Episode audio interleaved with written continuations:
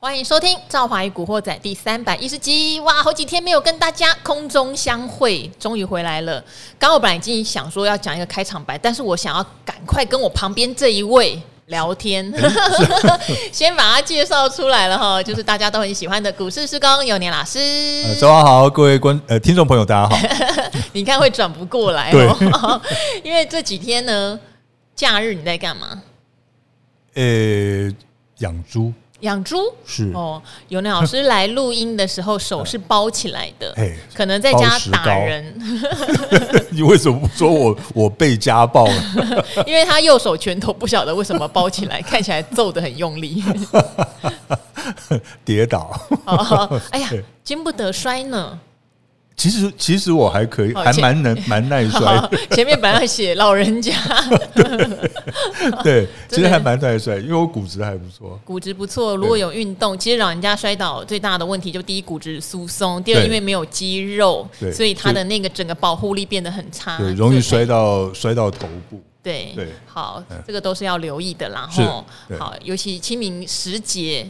就是可能要注意老人家的健康，这样。当然都已经过了哈，这个节气已经过了。那这段呃这段假日我都在写我的论文，都自己写哈，一个字一个字。不是用 GPT。我跟你讲，GPT 超烂，好不好？都胡乱回答。对啊，不是很关腔关调，就是资讯错误啊。所以大家使用上还是要留意哦。那当然，最近也发现有些问题，就是像意大利，它已经禁止大家使用 ChatGPT，因为他觉得。有太多不应该的，就是误导的资讯在上面流窜。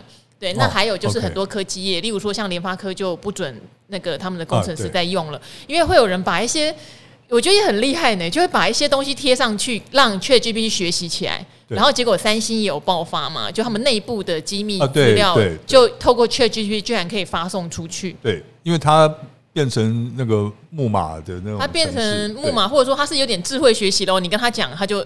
学起来了之类的，反正现在就有一些这样的疑虑，所以相关的概念股为什么今天盘面上有比较弱，是因为有传出这些讯息来。是的，那整个连假期间，其实是美股的科技股是有比较大的压力哈，有几个压力啦，包括说市场就是这么奇妙哈，就业市场过热，很怕联总会升息，就业市场开始变冷了，对，担心啦，哎，经济不好了，哎。凡事不反呐、啊，对不对？就业市场热有话说，冷也有话说嘛。但确实要留意啦，因为之前大家就有讲说，很多的呃经济衰退或是这个比较大的景气问题前，都会在很低的失业率突然弹起来。哈，现在大家当然也比较会眼盯盯的看有没有又是这个情形哈，所以又有点小担心。这个是其一，其二是比较有趣的是说，因为油价前一阵子回落嘛，嗯就 OPEC 居然哎说要减产。是，就油价就涨了。巴菲特厉害耶！巴菲特因为之前他还是持续加码石油股，哎，是，这这真的是不晓得为什么未卜先知哦。哦，这个其实其实是有原因的。等一下我们再来。哎呦，所以果然就是老先生了解老先生。好，这边讲的小声一点。好，所以这几天如果以美国的表现来说，科技股相对是比较吃力的哈。那当然，今天我觉得台股相对。呃，涨跌的情况是像刚刚讲的，你有讲到 AI 相关的，今天确实压力大了些，是大了些哈。但是你也看看到像呃，因为有所谓的菜卖会，嗯、我都会差点讲成卖菜，对。菜卖会，所以今天军工也有一些反应，只是有点参差不齐，有人涨停，有人就小涨这样子。好，所以接下来进入到第二季了。对，好，美国人开始有一点点担心景气了。是我们呢？我们是不是也要跟着美股稍微调整一下？例如说，进入到第二季的选股，也许它就不是纯粹资金做梦，而是可能要比较扎实。进入到说能端出菜来的，哎，卖菜会好，啊啊、肉来的，它比较或者是蛋，或者是蛋，蛋还是不好买呢，哈，有有看到，但还是不好买，哈，所以呢，这边要请施工来帮我们怎么讲，先温故知新一下，就是这几天哈，我们可能比较留意的国际大事，投资朋友们要稍微知道的有哪些？哦，那最呃，在过去这几天呢，其实大家会比较注意的。第一个就是油价的问题，对，对不对？那油价跟金价都在涨哈。那油价在涨呢，那最主要就是因为 OPEC 加哈，那主要是沙乌地阿拉伯了哈，然后跟这个呃跟这个俄罗斯他们协商好了，就是呢，从五月份开始呢，每天要减产一百一十五万桶的石油。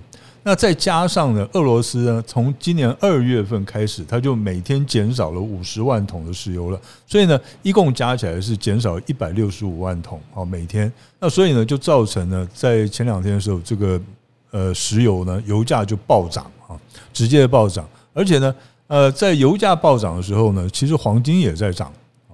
那另外呢，还有一个重点就是呢，其实像在昨天的时候呢，这个呃美债的值利率。是大幅度下滑的，是哦，是大幅度下滑。那美债值利率既然大幅下滑，然后呢，这个金价又在大幅度的上涨，这表示什么呢？这表示呢，这资金呢已经从这个比较风险性比较高的资产呢，转到风险性比较低的资产去避险了。哦，简单的讲就是说呢，资金有从股市呢外流到债券，还有呢黄金去避险的这个味道。那为什么要避险呢？啊，这个。这个重点就来了哈，就是说，像昨天晚上呢，这个美国他们公布了这个呃非小农呃 就业的这个数字哈，那么也就是我们所谓的 ADP 小非农，哎，小非农，我每次搞得头昏了。OK，它这个它是 ADP 了哈，那 ADP 它的数字是其实是相当低的哦，相当低。不但低于二月，而且低于预期哈。那这么低的情况之下呢，表示怎么样？经济景气可能没有那么热了。再加上呢，他们公布的这个呃非制造业的这个采购经理人指数呢，它是下降的，而而且降幅呢是呃超过市场的预期。所以这两件事情表示呢，美国的经济景气呢在往下走了。那我在去年年底的时候呢，就提醒过投资朋友。去年大家注意的是什么？通膨跟升息这两件事。我说今年呢，大家会注意的是什么？第一个是债券的问题，第二个就是经济景气衰退的问题。所以呢，我们就会可以看到，在其实，在三月份之前哈，就在三月底之前，大家呢都是怎么样？经济数据不好，就是股市好，对不对？可是呢，这一次呢，就完全相反了，经济景气不好。这数据不好，然后呢，这股市就跌。因为之前的逻辑在升息，对通膨，所以你的景气很好，通膨就下不来，下不来，联准会就会升息。对，好，其实应该这么讲，联准会要升息是因为通膨下不来，对，应该是这么讲。是，所以之前看到景气好会有这样一点担忧，是，但现在来了，联准会也说五月可能就最后一次了哈，甚至已经有人说五月不升息了，哦，通膨也下滑了，是。啊。景气不好了，对，哎哎哎，到底是到底是哈，所以所以就变成重点是在于重点在哪里，对不对？因为去年的重点在通膨跟升息嘛，所以我们尽量不要升息，那就是利多。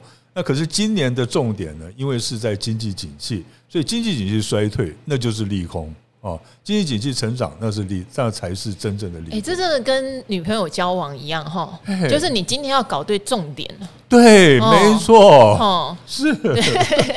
就例如他假日要跟好朋友出去开趴，你就不要在；但是假日需要你带他出去走走，你就要在。那当然啦，这是一定的啊，对不对？同样一件事情，哦，就是你做了。就是他的心情不一样，你可就惨了，倒大霉。对对，所以你现在就知道为什么我的手要打石膏了。都看他怎么解读。对，这次你可以不在，下次你不在试试看之类的。对，没错，没错。好，现在景气就是进入到这么矛盾，然后大家把眼光从联准会的升息、通膨这样就跑回来了，转回来，开始害怕起景气问题了。对，没错。所以呢，这这。这就是呢，为什么在这个过去这我们廉价的期间呢，这美国的股市，尤其是高科技股呢，他们的跌幅比较重。其实道琼指数并没有跌，道琼指数反而是收收红的，因为它有蛮多传统能源股在里面。对，没错哈。那事实上呢，我们可以看到它为什么会高科技股反而会跌幅比较深呢？因大家讲说，哎。那停止升息了，那对高科技股不是好事吗？你看又来，对不对？因为之前说升息对那种没有殖利率的科技股是压力，或者高本益比的科技股是压力。对，没错。然后现在呢，它就变成是利空了，对不对？那为什么会这样子？其实最主要的原因就在于我们刚才讲的，因为经济景气低迷的话，现在就是我们刚才有讲到，资金都是现在都从股市转到这个债券、债券还有呢这个黄金去避险了，表示呢大家呢已经开始对这个股市呢已经有相当高的这个警觉性。那么高科技股呢，因为他们本来他们的杠杆资金的杠杆就比较高一些，所以呢在这种情况之下，他们的风险也比较高，所以这个是这个资金呢从高高科技股呢撤出来去避险的一个最主要原因了。好，所以这样子的话，台湾今天相对没有那么弱哦，只有讲说只有有一些部分题材看起来跌幅比较重。是好，所以我们呢，就台股要注意什么呢？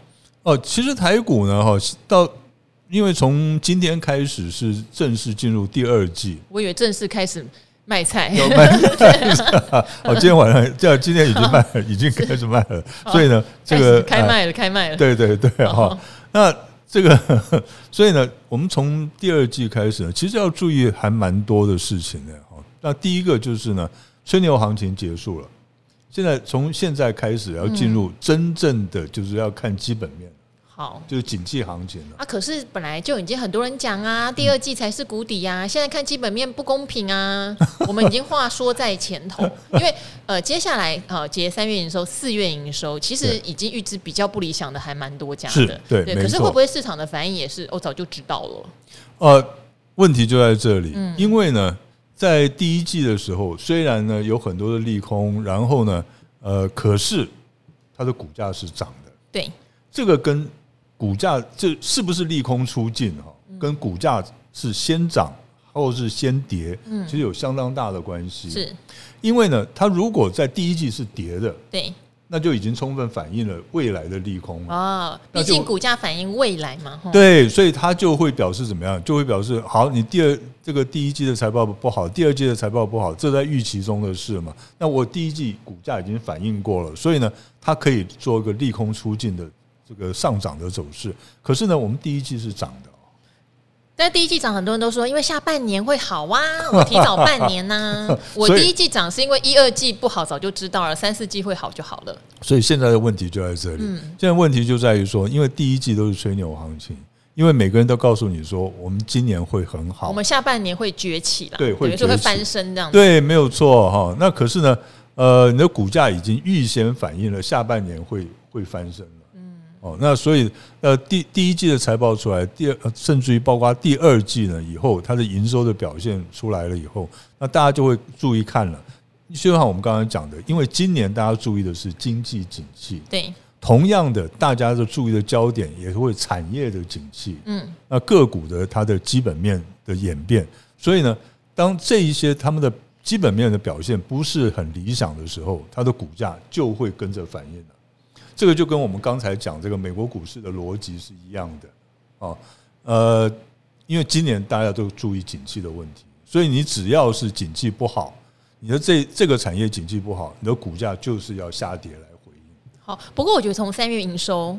好像也会闻到一点这样的端倪哈，像今天像军工有人涨停板的，有的人也是因为公布三月营收大幅年增，就多多少少对这个事情还是有点激励的效果。当然有，所以我觉得大家还是可以看一下，因为从现在开始就会密密集开始公布三月营收是，呃，一样跟上个月比，跟去年同期比，季跟季之间比一下，对，如果它都是维持成长的，那真的不容易哦，对，不容易哦，这样的公司现在是比较少的，对，所以比较少的公司反而值得。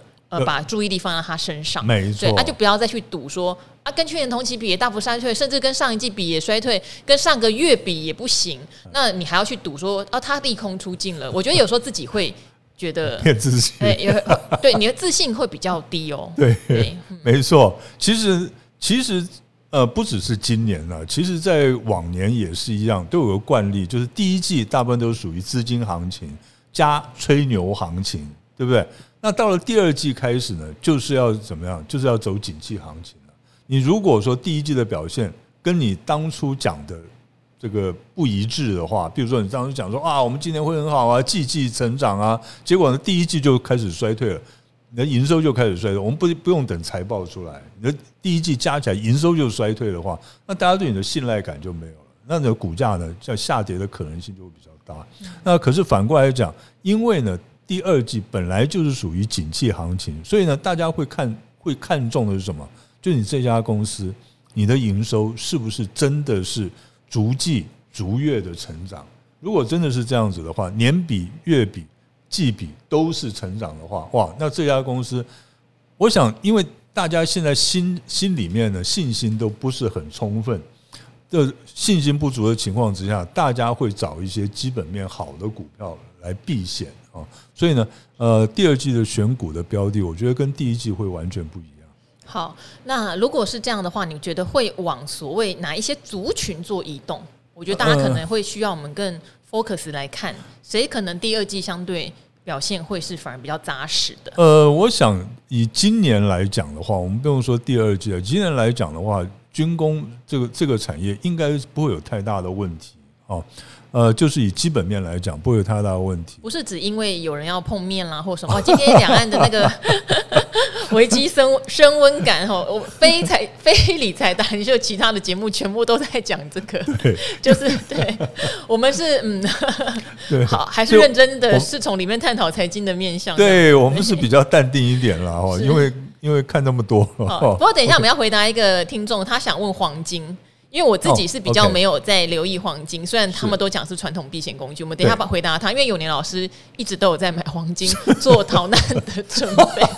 好，好，所以军工第二季不是只有题材了哈，毕竟还是有今年国防预算大幅增加，以及全世界有很多地方其实预算都还有下到台湾来。对，没错啊，没错，这是军工是一个了。那第二个就是我经常讲的哈，就是今年以来我经常讲的生技。由于制药、生技的制药业跟医医疗医那个医疗的材料哈，就是医材类，那么这一些的哈，这个我觉得他们也比较不会受到第一个景气的影响。像军工，它是最主要，它不会受到景气影响。第二个呢，像是生技也是一样，它不会受受到景气的影响的哈。呃，反而是。景气不好的时候，那大概忧郁症的人会比较多一点哈。已经跑到这边来了。对，OK，好，那所以呢，这两个产业我觉得是可以注意的。那另外一个就是因为最近油价又在涨了，对不对？那么替代能源的，那我觉得也是可以注意一下。好，就是类似像储能那些，也许过一阵子它又有话题了。尤其到夏天了以后呢，进入那个用电旺季的时候，啊，那个时候。那个储太阳能啦、风电啦、储能啦，对这些也可以值得注意。好，当然大家都搭配一下他们的营收状态哈。刚刚呃施工讲的这些产业里面都蛮多公司，他们营收状态都是不错的哦。对，是。但呃这边也要去提醒一下，例如说像军工，因为我的船呐、啊，我的妈呀，到底在干嘛？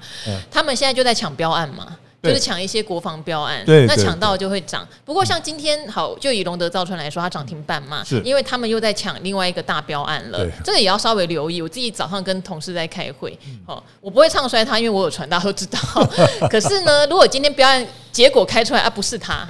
那你要也要留意一下，没有错。好，但是不是它有没有关系呢？也没有什么很大关系，因为它为什么会涨？就是因为它已经在手订单到二零二四年了，都是知道的哈。对。那这种接标案的厂商，大家只要留意一件事情，它的产能是不是已经满了？嗯。那么如果满了，我现在接到标案，我再扩厂也没用，等到两三年后可能才有办法来消化哈。这些都是要考量进来的。对。所以像之前讲什么中心店啦、市店，如果说有接到标案，就要去考量，它可能已经吃掉它。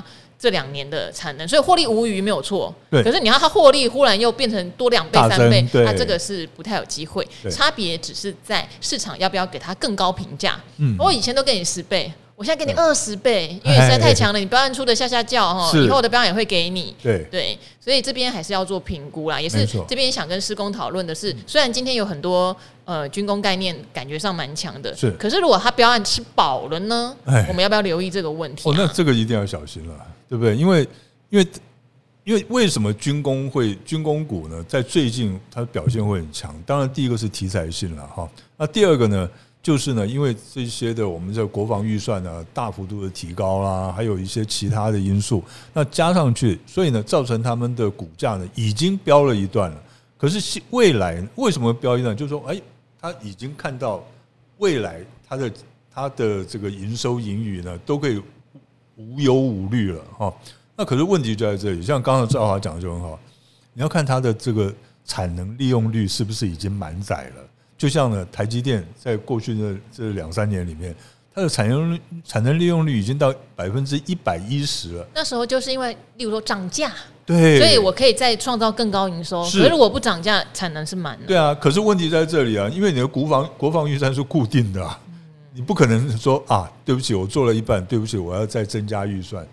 这不太容易，而且你去标，你通常会想要标到，对，就不可能是高价标，对，就会降的利润就会降的比较低一些哈。所以呢，在这种情况之下，我觉得军工股是比较要注意这个，要注意它的产能利用率。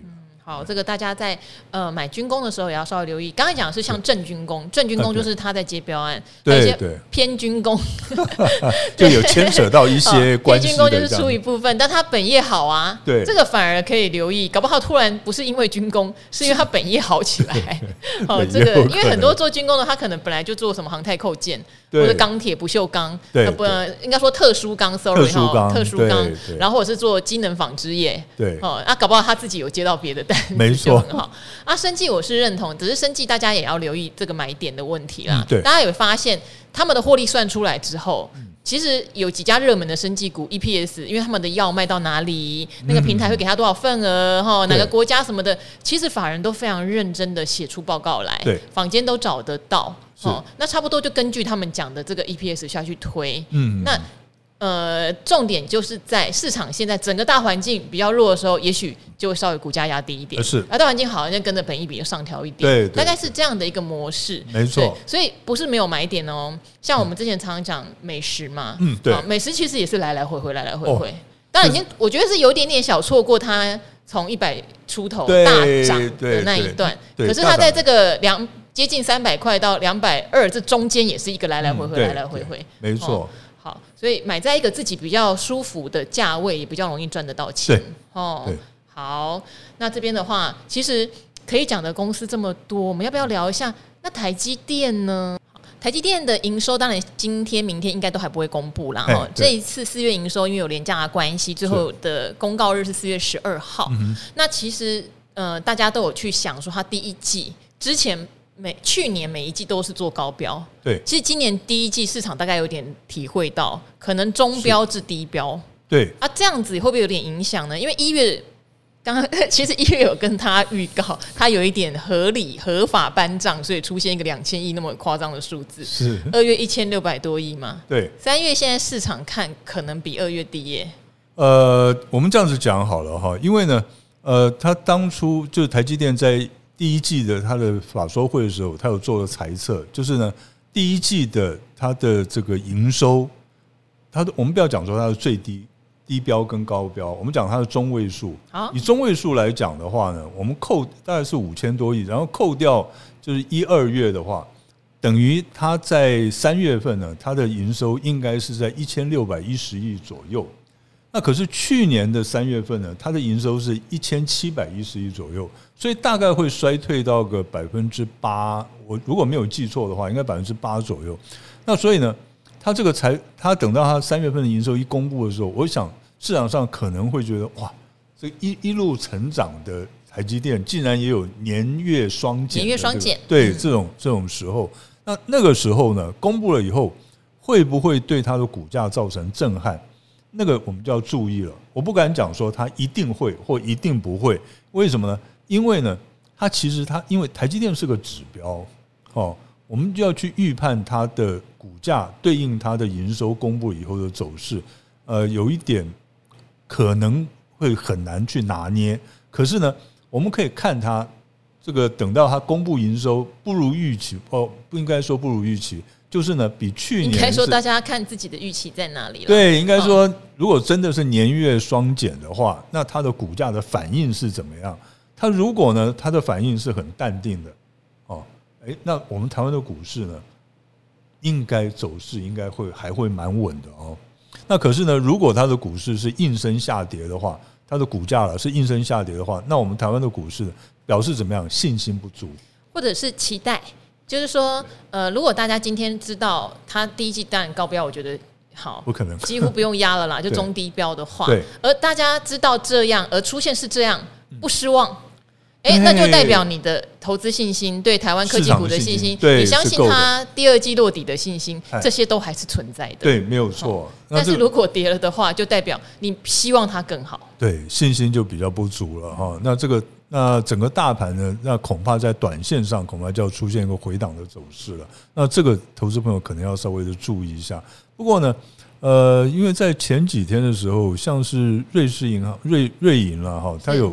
它有公布一个他们的这个研究报告，他就说哇，半导体业啦，这个要去库存啦，那第二季呢还会更糟糕啊，或者怎么样？那当时呢，对这个台积电的 ADR 的股价呢，是稍微造成了一些影响，可是并没有很大的影响。那我是觉得说，其实呢，这种都是老故事了，对不对？大家都知道。那甚至于呢，像是台积电，他自己他自己本身也讲了，那上半年的话，它的这个。呃，营收的年减率大概是百分之四到百分之九，所以如果你它的这个衰退，营收的衰退，在上半年营收的衰退是这个在百分之九之内的话，其实都符合市场的预期。那其实我认为影响应该不会很大了。哦，应该不会很大，等于是有点预设市场，大概认定它一二季的状况并不好，对，是一个正常表现的，是的。好，我们希望是这样，因为这样股市才会比较稳一点。对，没错。好，那刚刚有讲到黄金哦，是因为有一个朋友问了黄金，他问的时候想说完了，我大概没有办法回答他，因为虽然我买过黄金，但是很久以前的事情。那时候我有一个非常高龄的外婆，老人家真的猛哎，他就很喜欢黄金，他就。嗯、呃，我还记得那个时候黄金也是突然金价大涨。以前金价是不是有有过一千出头块啊？哦，我跟你讲，嗯，我以因为我以前哈，对，我有习惯哈，就是过年发红包，嗯，去买一钱的那个元宝，对，一钱的金元宝，然后当红包发。那你可能会讲说，哇，这么有钱，对不对？可是那个时候一钱的那个黄金哈。才九百多块哦，对，还不到一千块，是，所以呢，我等于包个九百多块。因为我们那时候都会说一盎，就我们以黄金现在如果期货那边是看一盎司，是看一盎司，对。那那我们在台湾买都是买一以前来算，什么两两，对，一台两这样子算的。那 对不起。好，没事。我好老哦，因为我只是想到我外婆那时候发现金价在涨，居然问我们能不能带她去开黄金存折，又把我吓到。其实他是对的，你现在回想一下，他是对的。他就是有那个商业头脑的人，他浙江人，对，哦，厉害，很厉害啊，对，厉害了，真的哦。因为呃，像我自己本身也是啊，我其实从很年轻的时候开始，我就有。呃，买黄金的嗜的嗜好有点像存股。哇，从很年轻，那你现在有一家有一个房间是塞满这样？啊，没有那个，还是放在瑞士银行的我。我也会陆续脱手了，我会陆续脱手，所以现在其实没有多少了，都都被没收了。好，因为我我先讲这个人的问题了哈，Okay. 因为他认为哈，富里不要停哦，他很常在 我们和别人古来的频道有留言，他说呢，俗话说得好，台海中西一战，有这种俗话就对了，是不是？好，他说要不要布局黄金的 ETF 啊，GLD、GDX 避险，或者应该参考哪些比指标呢？美股呢？美元的利率的通膨哦，因为很多人以前都说美元跟黄金是跷跷板嘛，嗯，对。但是有时候说实话，这种东西到近代会有一点失真哦。对，对。然后呢，但是这些变数跟黄金的相关性，像前女友有关系又没关系？他说那要不要看它趋势长期向上，干脆无脑定期定额？原因是你的 base 在台海中需一战啦。好，你的 base 在这边，那你是不是应该持有实体黄金？你要注意这件事情，因为如果是逃走要用的话，没错，不然你存在什么存折什么的都很难讲，都很难讲，那个没用，完全没用。啊，或是 ETF，如果 ETF 也。你没有办法去兑换你的 ETF 也没有用，虽然国外很多的 ETF 会买实体黄金哦，是，就是你你去买 ETF，他会买实体黄金当储备哦，很有趣的，很有趣的。那不然的话，你就干脆去买台银的黄金就好了，去台去台买黄金，那个成分又好。那因为你刚刚有讲，你从年轻有买黄金，但是你中间还是会买卖进出，要不要教一下这个富里不要停？你的想法是什么？因为如果以富里不要停，你的想法是你就真的要存黄金，因为你怕打起来嘛。是对。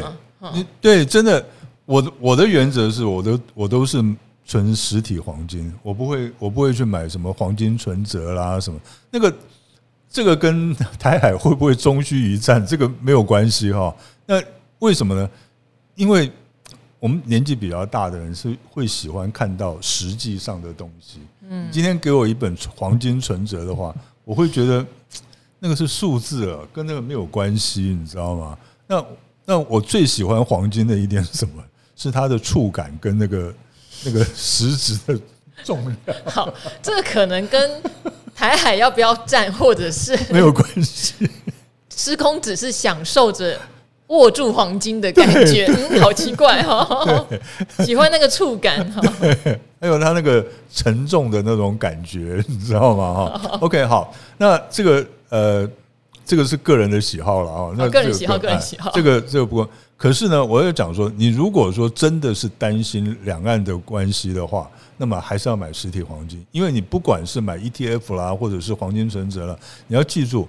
只要一发生战争的话，所有的金融机构一定停止运作。嗯，哦，包括股市，包括银行，哦，一定是停止运作的。那所以呢，呃，你如果是存在银行或者是存在这个黄金存折里面的话，你是拿不出来的。嗯，哦，所以呢，一定要做实体黄金。而且，你如果真的是担心两岸之间会爆发战争的话，那我的建议是怎么样？你去买小的金块，不要去买饰金。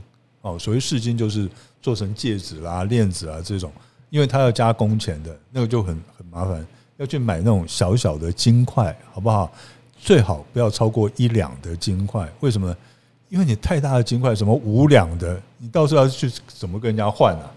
对不对？因为你要拿出去买东西的，哦，所以。就是这样子，了解了吗？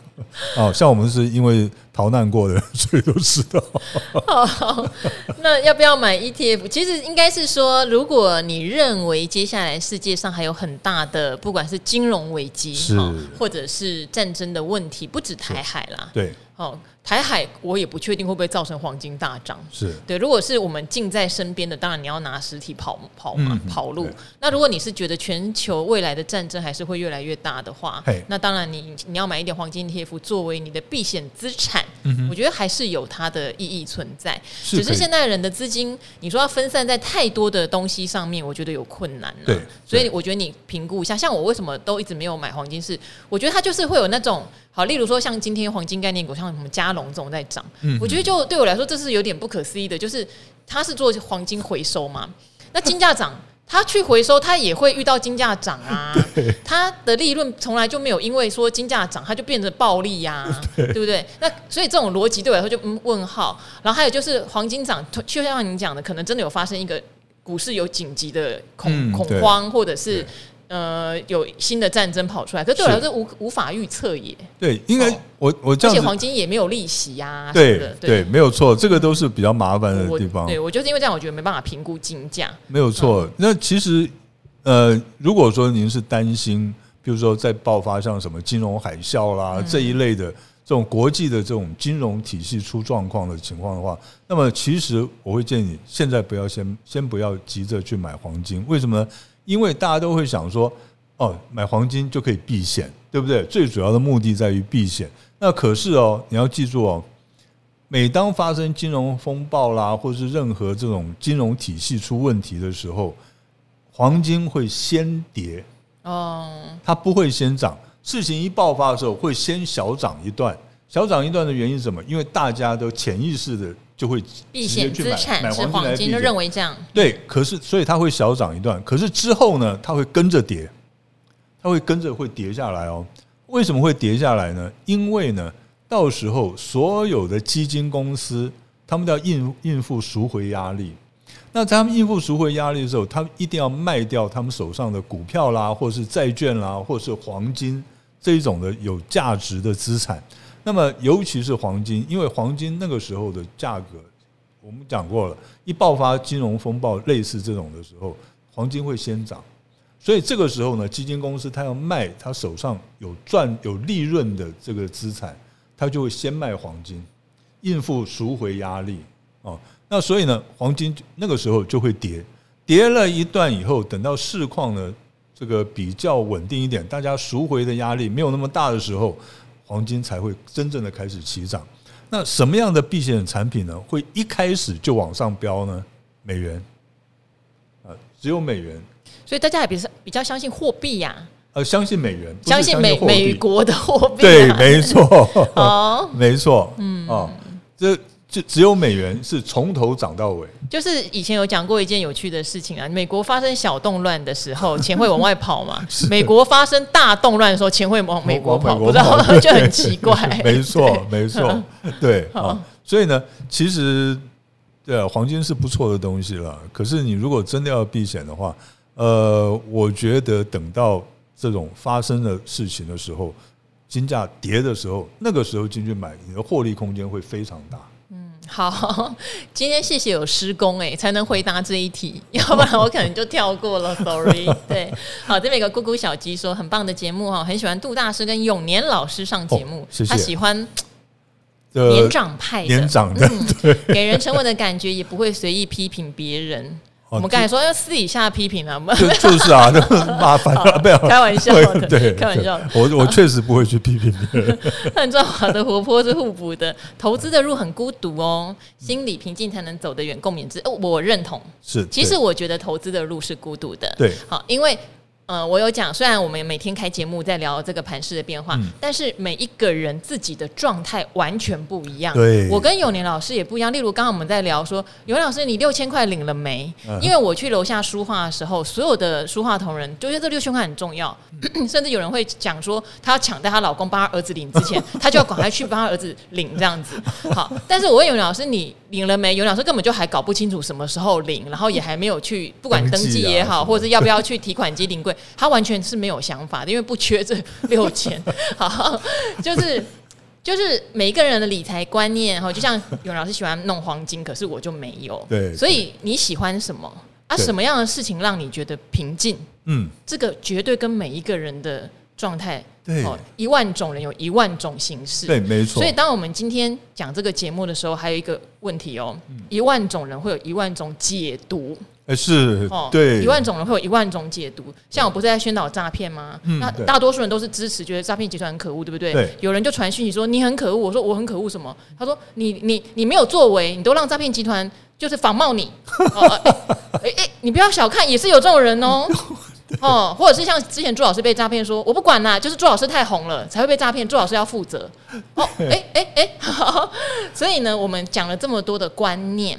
大家还是得内化成让你自己心里平静的方法，就是跟咕咕小鸡讲的一样。而这个方法可能不是我们能给你，是对，而是你要给你自己找到。对对对，没错。我们就是分享，对对。然后我们找一些我们自己的经验，你可以找一个呃，为什么赵华会找那么多不同的达人？我自己信赖的过的，因为有比较多的模板，你比较容易对到一个跟你比较符合的。对对啊，这个是我觉得最大的重点啦。是是是。这个我同意，你就在旁边不停的同意而已。